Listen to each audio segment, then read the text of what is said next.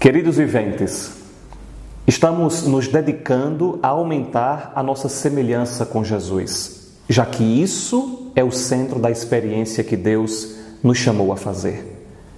Vimos que sozinhos nós nunca seremos capazes disso, é impossível. Porém, se entramos naquela lógica de eu não, ele sim, podemos fazer grandes progressos e é bom que o façamos. Lembremos disso. No centro, no núcleo do nosso carisma está a identificação com Jesus Cristo. É o que ele espera de nós. Lembremos, o Pai quer ver o seu filho em nós. E por causa disso, um dos passos, o selo, ser como Jesus, imitar Jesus. Esse é um ano dedicado ao selo. Todos os viventes focados nisso, repetir as características de Jesus. E nós temos que lembrar daquela fórmula: eu não, ele sim. Eu não sei, ele sabe. Eu não posso, ele pode. Eu não sou, ele é. Nós vimos o primeiro selo, o olhar. A partir de agora, um novo selo para nós nos dedicarmos por um mês. A partir de agora, vamos colocar a nossa atenção em uma outra característica de Jesus. Na verdade, em duas. Já que ele mesmo se refere a ambas no mesmo instante, no capítulo 11 do Evangelho de Mateus. Aprendei de mim, porque sou manso e humilde de coração. De fato, mansidão e humildade estão intimamente relacionadas. Uma não existe sem a outra. Quanto mais humildes nós somos, mais mansos nós nos tornamos. Quanto mais mansos, mais cresce a humildade em nós. E é isso que nós vamos ver hoje. Jesus diz que ele é manso e humilde. Para que ele seja manso, ele precisa ser humilde. Para que ele seja para que ele seja humilde, ele tem que ser manso. O que é a humildade? A humildade para Santa Teresa é estar na verdade, nem mais nem menos. Não exagera sobre si, nem deturpa a si. O nosso dilema é muitas vezes esse: ora nós nos exaltamos, ora nós nos deturpamos. Então, a humildade não exagera, não deturpa, como Jesus. Ele sabia quem era, vivia na verdade de si. Sabia que era Deus, no entanto, nem coloca holofote sobre si, nem nega quem é está na verdade. Na realidade, como diz São Paulo, atenção, mesmo estando na forma de Deus, não usou o seu direito de ser tratado como um Deus, mas se despojou tomando a forma de escravos. De escravo. É assim que nós devemos viver. Vejam como isso lembra o nosso carisma. Lá no capítulo 13 de João, no Lava Pés, Jesus despoja-se do seu manto e se cinge com uma toalha para lavar os pés dos discípulos. É exatamente o que São Paulo está dizendo aqui. Ele, mesmo tendo a forma de Deus, mesmo estando na realeza do seu manto, despoja-se do seu manto, despoja-se de ser tratado como um Deus e toma a forma de um escravo, aquele que serve, aquele que lava os pés, aquele que se sacrifica e ama até o fim. É assim que nós devemos viver. Como nós fazemos isso? Primeiro, fazendo uma profunda e constante experiência de saber quem nós somos. Como isso nos faz falta hoje em dia. Como faz falta que nós voltemos à nossa origem e à nossa dignidade verdadeiras. Nós somos filhos de Deus, criados por Deus, amados por Deus, salvos por Deus. Nós existimos por Deus, para Deus. A nossa dignidade, o nosso tamanho, o nosso valor está nisso, está radicado nisso. Em Cristo são Paulo novamente, em Cristo não há mais grego e judeu, circunciso e incircunciso, bárbaro, cita, escravo, livre, mas ele é tudo em todos. Vejam, nós precisamos retomar essa dignidade de nós cristãos.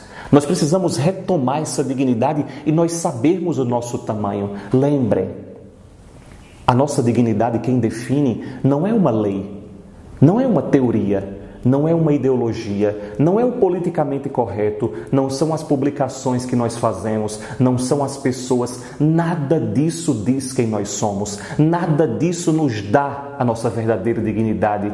A nossa verdadeira dignidade, nós não precisamos de outra coisa a não ser daquilo que Cristo já nos deu a graça de sermos filhos de Deus. Quem vive assim, sabendo profundamente a sua origem e o que lhe sustenta, é humilde. Já não está procurando ser importante segundo a lógica do mundo, esperando a aprovação do mundo. Já não está interessado, vejam, já não está interessado no poder, na riqueza, na fama, nas coisas deste mundo. Porque encontrou algo muito maior, muito mais verdadeiro e definitivo. E diante disso, todo o resto ganha o seu devido lugar. Vejam, quando nós colocamos Deus no centro, quando nós vivemos a partir de um teocentrismo, então todas as coisas ao nosso redor ganham o seu devido lugar. O segredo da nossa vida não é antropocêntrico, é teocêntrico. Eu sei que isso pode incomodar muitas pessoas, mas o segredo para nós vivermos de verdade, amparados, ancorados, esperançosos no definitivo, é cada um de nós vivermos segundo uma lógica cristocêntrica, Cristo no centro, Cristo absoluto, porque todo o resto ganha o seu devido espaço, ganha o seu devido lugar. Essa pessoa já não vê a sua vida como um meio de realizar-se apenas a si, mas ao contrário, faz uma experiência de tanta completude que transborda, ofertando-se aos demais. Vejam, quanto mais nós entramos em Deus, nós nos sentimos completos. Quanto mais nós mergulhamos em Deus, e a palavra é boa, quanto mais nós mergulhamos em Deus, mais nós podemos transbordar. Deus amou tanto o mundo que transbordou o seu filho. Jesus, tendo amado os seus, transbordou em amor até o fim.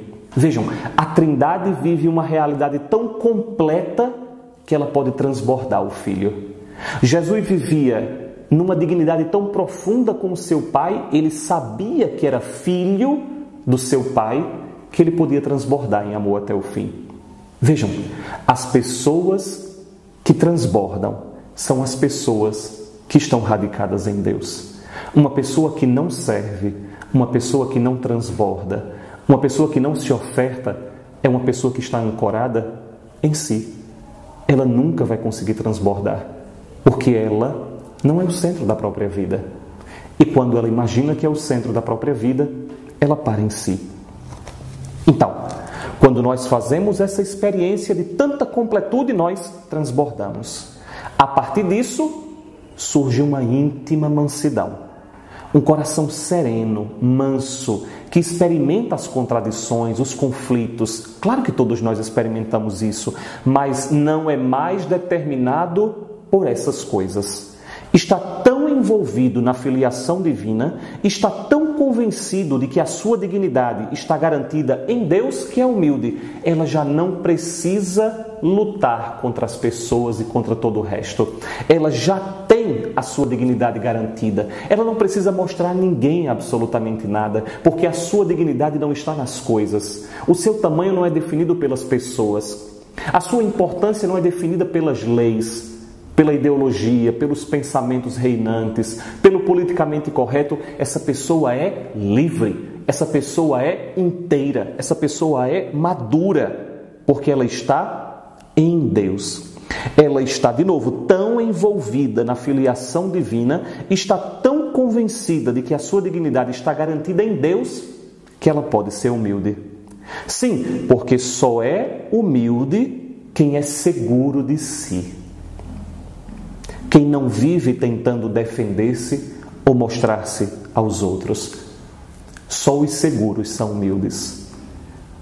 No fundo, no fundo, Aqueles que não são humildes, aqueles que são soberbos, são dignos de compaixão, porque intimamente são inseguros. E quanto mais essa humildade cresce, mais se coloca a serviço, à disposição, ofertando-se. E quanto mais vive assim, mais o coração está pacífico, sereno, manso e transborda mansidão, o que não significa mornidão, apatia, cuidado. Mansidão não é mornidão. Jesus nunca foi uma folhinha vagando ao sabor dos ventos. Jesus é a força que cessa os ventos. Neste mês, portanto, repitamos Jesus, imitemos Jesus, sendo mansos e humildes. Voltemos à nossa origem, dignidade e tamanho mais profundos. Não é o mundo, viventes, não é o mundo quem diz o nosso tamanho. Não é a lógica do mundo quem nos diz em que crer, em que esperar, em que colocar nossa vida. Não são as leis, não são as ideologias, não são os conceitos, as teorias, não são as publicações que nós fazemos ou os outros fazem. Não é a lógica do mundo quem diz quem nós somos. Não é a lógica do mundo quem diz o nosso tamanho. O nosso tamanho está garantido. A nossa dignidade é elevada e altíssima porque nós somos filhos de um Deus que nos criou e não satisfeito nos colocou na vida, e não satisfeito nos resgatou, nos salvando, e não satisfeito nos acompanha com o seu Espírito, nos levando para Ele na eternidade. Do que mais nós precisamos?